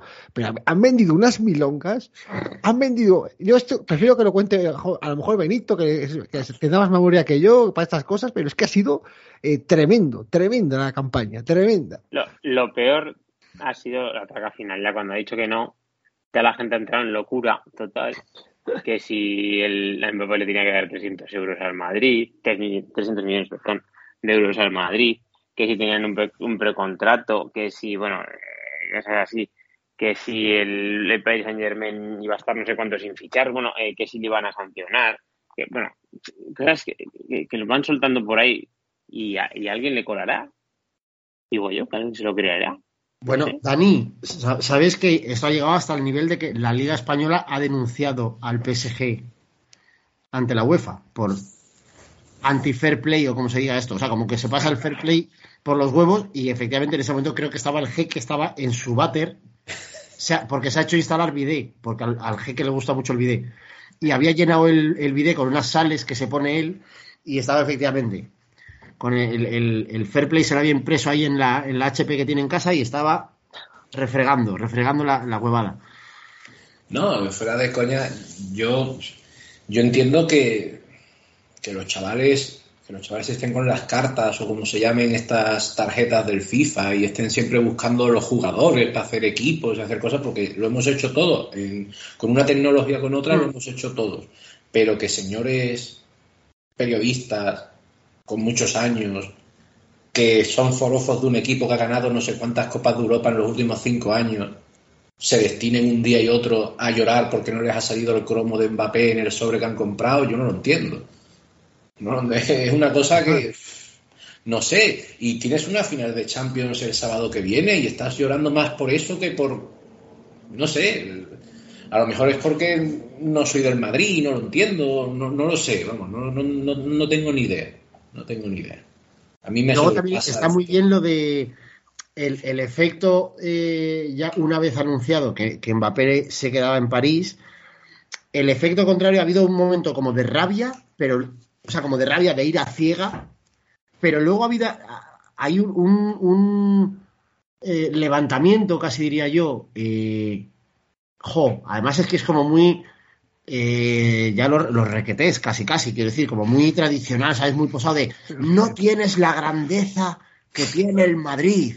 Por, ¿sabes? Que les ha faltado decir uno grande y libre, ¿sabes? Que dices, pero a ver, Los requetes. eh, Sí, porque te das ¿tú eres consciente de lo que estás hablando, amigo mío? Un señor de, a lo mejor de Guadalajara, quiero decir que no le importa a nadie, ni trasciende a nadie. Ha sido el abrazo de Espartero, Mbappé. Pero con un señor de Guadalajara que no le importa a nadie, puedo entender que si es muy fan, no sé qué tal cual. Lo que os decía antes de ver llorar, he visto literalmente llorar en Twitch a un señor de los que retransmite los partidos en Real Madrid TV. Que este ya no le salía ni siquiera el ramalazo sino que lloraba porque hoy, hoy estoy muy mal, mañana ya estaré con vos. Un señor de 45 años que dices, pero señor, por favor, al margen de todo. O sea, eh, Yo Los cinco, los cinco que estamos aquí seguro que lo hemos hecho porque yo lo hacía, eh, estar en esa clase de, de naturales o de sociales que no te interesaba nada y tú estabas en tu cuaderno haciendo once ideales con los mejores futbolistas que se te ocurrieran. Este va a ser el equipo que va a fichar el, el Madrid o el Barcelona o el equipo tuyo que fuese el año que viene y tú lo hacías y te flipabas con que iban a fichar a este. Pero, señor, 45 años, periodista, con una nómina, una casa y una hipoteca, ¿usted qué hace? Con- Y sobre todo lo que dice Jota, eh, lo que es acojonante de esta peña es que cuando han vendido lo de Mbappé hace X tiempo, ah, ya habían quemado otro ridículo. Igual no tan grave, pero bueno, esta gente vive en, en permanente ridículo. Y ahora les pasa esto de Mbappé, pero en cambio dentro de seis meses te dicen, no, no, exclusiva, exclusiva. Pero, pero Eh, no. tengo, tengo contactos que de dentro de Madrid que me dicen que se está hablando con Ronaldo Nazario. Y el tronco te lo dice y no le tiembla la oreja. Ellos dicen, nosotros hacemos periodismo, somos periodistas. Porque claro, ¿qué pasa? Que ahora, pues nosotros mismos eh, estamos aquí haciendo pues un contenido, que se, se llama ahora, ¿no? Creación de contenidos. Entonces ellos se quejan, es un contenido estamos haciendo, básicamente, sin dar más detalles. Entonces, ellos se quejan de que los creadores de contenido les quitan eh, una cuota de, de- de- de mercado y dicen, no, no, es que nosotros somos periodistas y no somos unos tíos con una cámara tal, pero cabrón, si estás vendiendo humo, eh, eh, más humo casi que los youtubers y toda esa gente, se supone que si eres periodista y te está llamando el Madrid, pues oye, se supone, vamos, no sé. Sí, no, no, est- est- estoy totalmente de acuerdo contigo con lo que decías de- del ridículo de la prensa, que creo que es el titular número uno de todo esto. Eh, luego ya incluso la realidad, supongo que esto como cualquier otro fenómeno histórico pasará tiempo hasta que se sepan detalles reales y fidedignos de por qué sí o por qué no. Hoy he leído por la tarde una cosa que también me ha hecho mucha gracia. Al margen, no, cada día, me como bien sabéis, cada día me interesa menos la, la realidad. Pero he leído en Twitter a alguien que decía, algún periodista que, que contaba que eh, una de las conversaciones que tuvo Mbappé, no sé si fue el sábado o el viernes, el día que dijo que no se iba al final, antes de tomar la decisión, habló con, eh, con el presidente francés. Eh, y otra de las conversaciones que tuvo ese mismo día, él ha debido confirmar que fue con Sarkozy. Entonces, me hace como mucha gracia imaginarme un ejército de, de enanos franceses cabrones. O sea, es como, bueno, porque son franceses. Esta semana, una de las cosas buenas, que me da pena que haya, haya tenido que pasar esto, ¿no? Pero creo que una de las cosas buenas que podemos sacar de todo esto, Beni, es que la gente ha descubierto que los franceses son franceses. Eh, Sorpresa, ¿sabes? Que es como un francés traicionero. No me, no me lo puedo creer. varias cosas, Yo- varias cosas. Bueno, Varias cosas. Una, eh, ¿cómo tendrán los, los catarís de cogidos de los huevos a Macron, a, Sar- a Sarkozy? Es que fíjate, para que le hayan llamado, ¿qué qué decir? No sé. Imagínate que tiene que llamar aquí Pedro Sánchez a. Aznar, digo, no, no me fui porque me llamó Aznar. Y yo me llama, imagínate, no, no me fui ni me dejo de ir porque me ha llamado Rajoy, ¿sabes? O sea, Porque me ha dicho que haga lo que quiera. ¿No? Yo quería Eso es- decir- eso- Dale, Pablo. Eh, hemos dado palos al Madrid, yo el primero, ¿eh? Que Mbappé, yo no soy de ni a llorar, ni le descargué a gente en redes sociales a ver si le rompe la pierna o a ver si, no sé. A mí me da igual Mbappé, quiero decir. Yo quería que viniera, ojo. Pero yo también veo, no sé, a lo mejor un poco boomer esto, esto que dice ahora en las redes, de boomer. Pero los Mbappés, Griezmann, o sea, que dice, al final Ronald, Ronaldinho Ronaldo Nazario, dicho antes Roberto Carlos, venían de las favelas y de repente eran multimillonarios y decían, pues venga, voy a ir de cubatas y de fiesta porque quiero disfrutar la vida. Pero eh, estos franceses, sobre todo Griezmann, cuando cuando hace el ridículo del vídeo de hace dos años, del documental, para luego irse al Barça y no hacer nada y volverse al Atleti, y Mbappé, o sea, eh, que además yo creo que no lo hace por ofender, ¿eh? que lo hace porque son así un poco que les da igual todo, con 17 años son superestrellas Dice que, que deja una puerta abierta y que, o sea, están la gente en Madrid diciendo que a ver si te parte la pierna, a ver si te mueres. Dice, bueno, a lo mejor dentro de tres años, pues a lo mejor voy. Y lo dice tranquilamente en la presentación con el Paris Saint Germain. O sea, la presentación Digo- de la renovación. Son No, franceses. A lo mejor dentro de tres años me vuelvo a que- Madrid. Nunca es hablo que lo como que- Florentino. O sea, lo- unas cosas, claro. chico, no sé. O sea, Lo que yo creo, que yo no digo, yo no digo que, que, que- que sí, que puedes hacer lo te dé la gana. Pero que para mí, igual, si me gusta poco repartir carne de madridista o de, o de no sé qué, pues de grandeza tampoco. Pero a mí me, habría, molado, me habría molado. O sea, que hombre, yo entendería que el día que eliminó el Madrid, salga al día siguiente y dice, no, mira, pues voy a renovar y me voy a quedar aquí porque quiero ganar la Copa Europa con el Paris Saint Germain. Pero estos circos ahora, tres meses después, o sea, no sé, me parece todo un poco raro, no sé. Y ojo, porque hay un trasfondo que no hemos comentado también, y es que se está poniendo mucho el foco en los clubes Estado, eh, y creo que lo que se está viviendo es la verdadera dictadura de los jugadores, porque ahora los jugadores ya no quieren renovar con los equipos contratos largos. Quieren contratos cortos para ir cobrando paulatinamente eh, la prima de fichaje. al final la clave de este es no solamente el contrato anual, que era, sino la prima de, por firmar, que es una, son primas altísimas. Para, para, no tres años, nada más. Que pues pastizal, eh, te hago siete años, no, no, tres. Y dentro de dos años estoy otra vez diciendo que me voy al Madrid o a Chelsea o a... que sabéis más que yo de... Vosotros que sabéis más que yo de fútbol, hago una pregunta por si estoy en lo cierto o si es una idea de olla sideral. Eh, ese sistema de negociación que tenía Neymar con la familia, que solamente lo lleva a él, que ya no está tan de moda ese, ese representante que tiene una cartera grande de jugadores, sino una familia solo concentrado en ese jugador, ¿Eso se está extendiendo en el caso de Mbappé y algunos otros o eso es una cosa muy puntual? Yo creo que cada vez hay más. Lo he estado leyendo el otro día. Que la familia tenía mucho que ver, que la madre quería que en París y tal. Yo, he estado leyendo el otro día porque me llamó la atención esto que comentabas, Dani, y viendo casos. Bueno, yo no conozco a la mitad, a la mitad de los futbolistas que leí, pero sí que vi varios brasileños y varios jugadores europeos que eran representados por sus familias. Bueno, Messi, Messi es el representante de su padre. Correcto. Y llegué a un artículo en el que un, periodista que me gusta mucho hacía un análisis, vamos, un, artículo no, un, post en su blog. Eh, hacía un análisis muy por encima de esto y decía, eh, una, una reflexión que creo que es acertada y que va por donde tú vas. Eh, la ventaja de tener un familiar como representante son dos, básicamente. Una, sabes que siempre te va a buscar lo mejor y va a hacer todo este tipo de tretas de contratos cuanto más cortos mejor, va a intentar sacar la mayor cantidad de pasta en el menor tiempo posible y además, desde el punto de vista del jugador, un representante externo de una empresa de no sé qué, si a ti te pillan que te has ido de borrachera o estás haciendo el tonto o estás haciendo no sé qué, bueno, igual te dice algo por encima y no sé qué tal cual. Pero un familiar vas a tener la suerte de que te va a poder pegar un bofetón y decirte, chaval, déjate de hostias y haz esto. O no, ahora lo que hay que hacer es, te va a poder como obligar, ¿no? Entre comillas, eh, sobre todo en el caso de un padre, una madre o algo así. Y me parecía una reflexión, eh, cuando menos curiosa, ¿no? Porque a lo mejor esto que tú dices efectivamente de representantes grandes con muchos jugadores, además de que no sé hasta qué puntos están tan enfocados en cada uno de ellos, es que evidentemente la relación, o sea, una relación familiar tendrá muchas contras también, pero tiene al menos estas ventajas.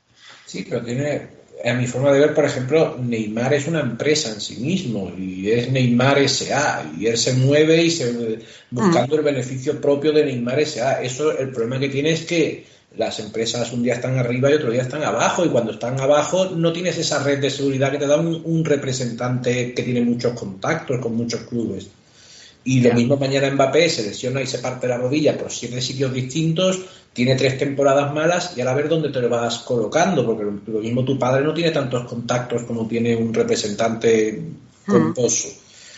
No sé si se está extendiendo eso o simplemente es un caso puntual. Ojo porque la FIFA, la FIFA va a limitar eh, todo este tipo, este tipo de primas de fichaje eh, va a poner unos porcentajes máximos. Eh, es la idea que tiene la FIFA porque, claro, eh, pues al final es un escándalo. No sé exactamente las condiciones de fichaje de Mbappé, pero sí que el fichaje de Haaland por el City había una cantidad de dinero para los familiares desorbitada.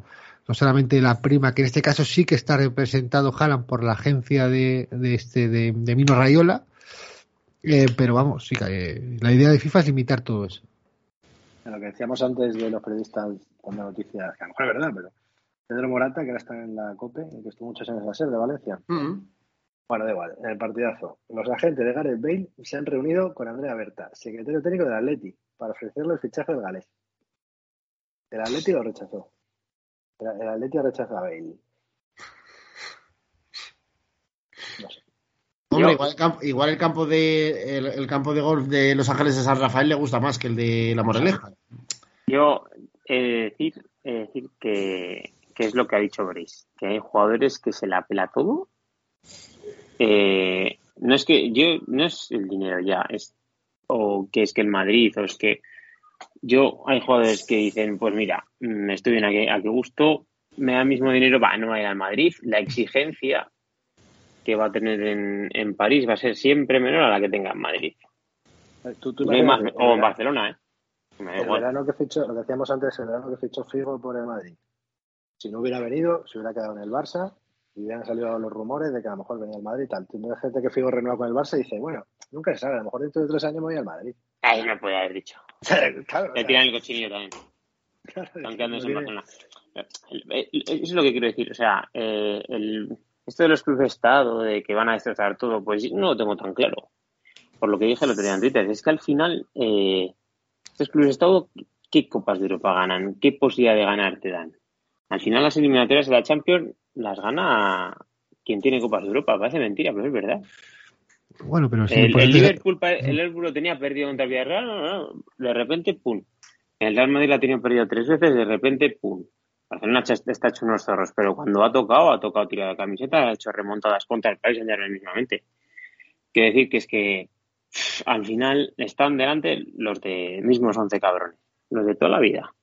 Madrid Liverpool, 7 Copas de Europa contra 13, o 14, no contra el Madrid, me da igual. Quiero decir que es que al final es lo que hay. Se está de rey. Se trata de sobrevivir, ¿no? De no, de no caer en un pozo tipo esos clubes que han caído a segunda división y demás, pero mientras sobrevivan, pasa el chaparrón, tú permaneces y otros van y llegan.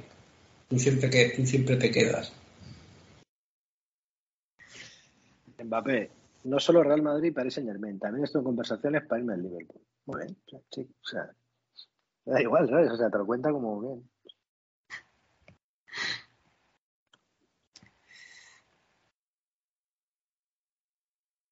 Bueno, eh, supongo que, como os decía un poco antes, creo que es uno de esos, una de esas cosas, uno de esos casos, uno de esos mm, culebrones en los que tendrá que pasar mucho tiempo hasta que sepamos algo de la verdad que hay por detrás. Eh, Pablo, una tila, esta semanita tilas, haz deporte y así sueltas un poco el cabreo. Aunque a mí esto me distrae, me distrae un poco, fíjate, te voy a decir una cosa, me, distrae- me, me despista un poco porque yo, hasta donde yo sabía, a ti el deporte, no te- el fútbol no te da de comer.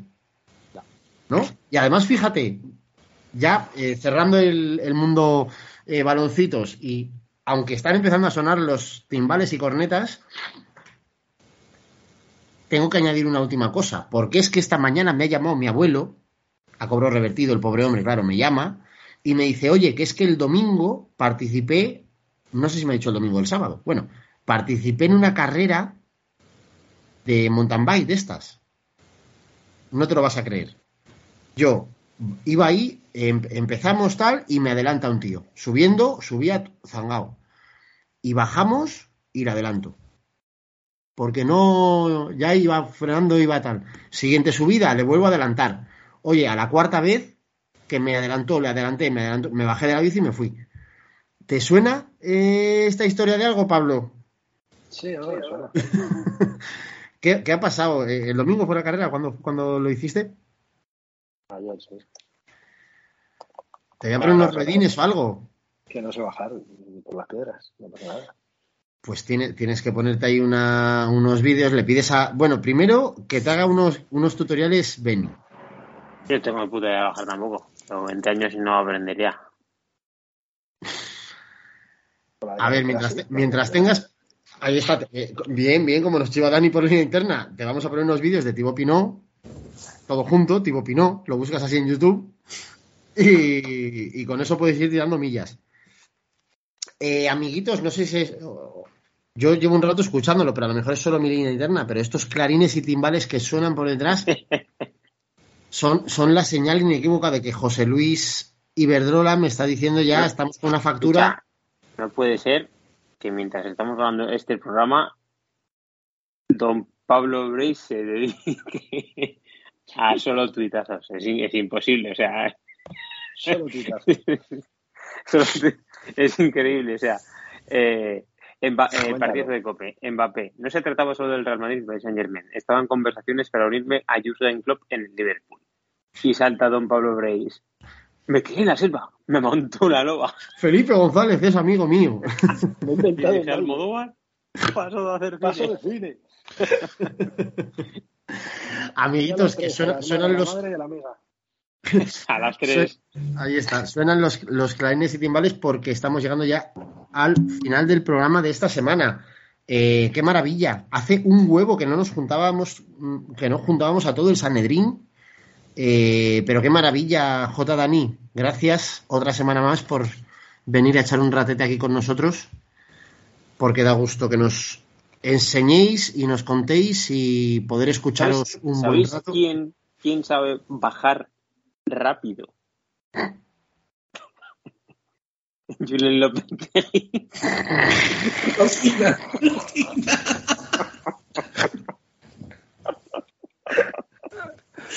Hombre, sí, es, es el, el- sí, sí, sí. No, no he visto yo bajadas de ese nivel en la puta vida. Azúcar, bajadas de azúcar. Porque Lotina baja mucha gente a la vez, que parece un ascensor.